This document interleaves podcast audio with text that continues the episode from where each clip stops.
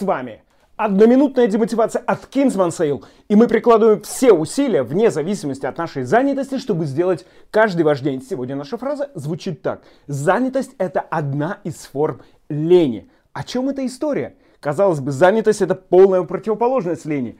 Это история о том, что вы зависаете на приятные для вас задачи, не делая ту, которую как бы надо сделать, но она для вас очень неприятна. Например, у вас пришло письмо от текущего заказчика сделать какой-нибудь документ. Ну, наверное, это не очень срочно, и одновременно у вас стоит задача позвонить, например, трем новым клиентам, то есть в холодную сделать звонки. И вы такой очень занятый, занятый, делаете текущий документ, а вот эти задачи не делаете, потому что ну вы же заняты, блин, вы же, блин, заняты.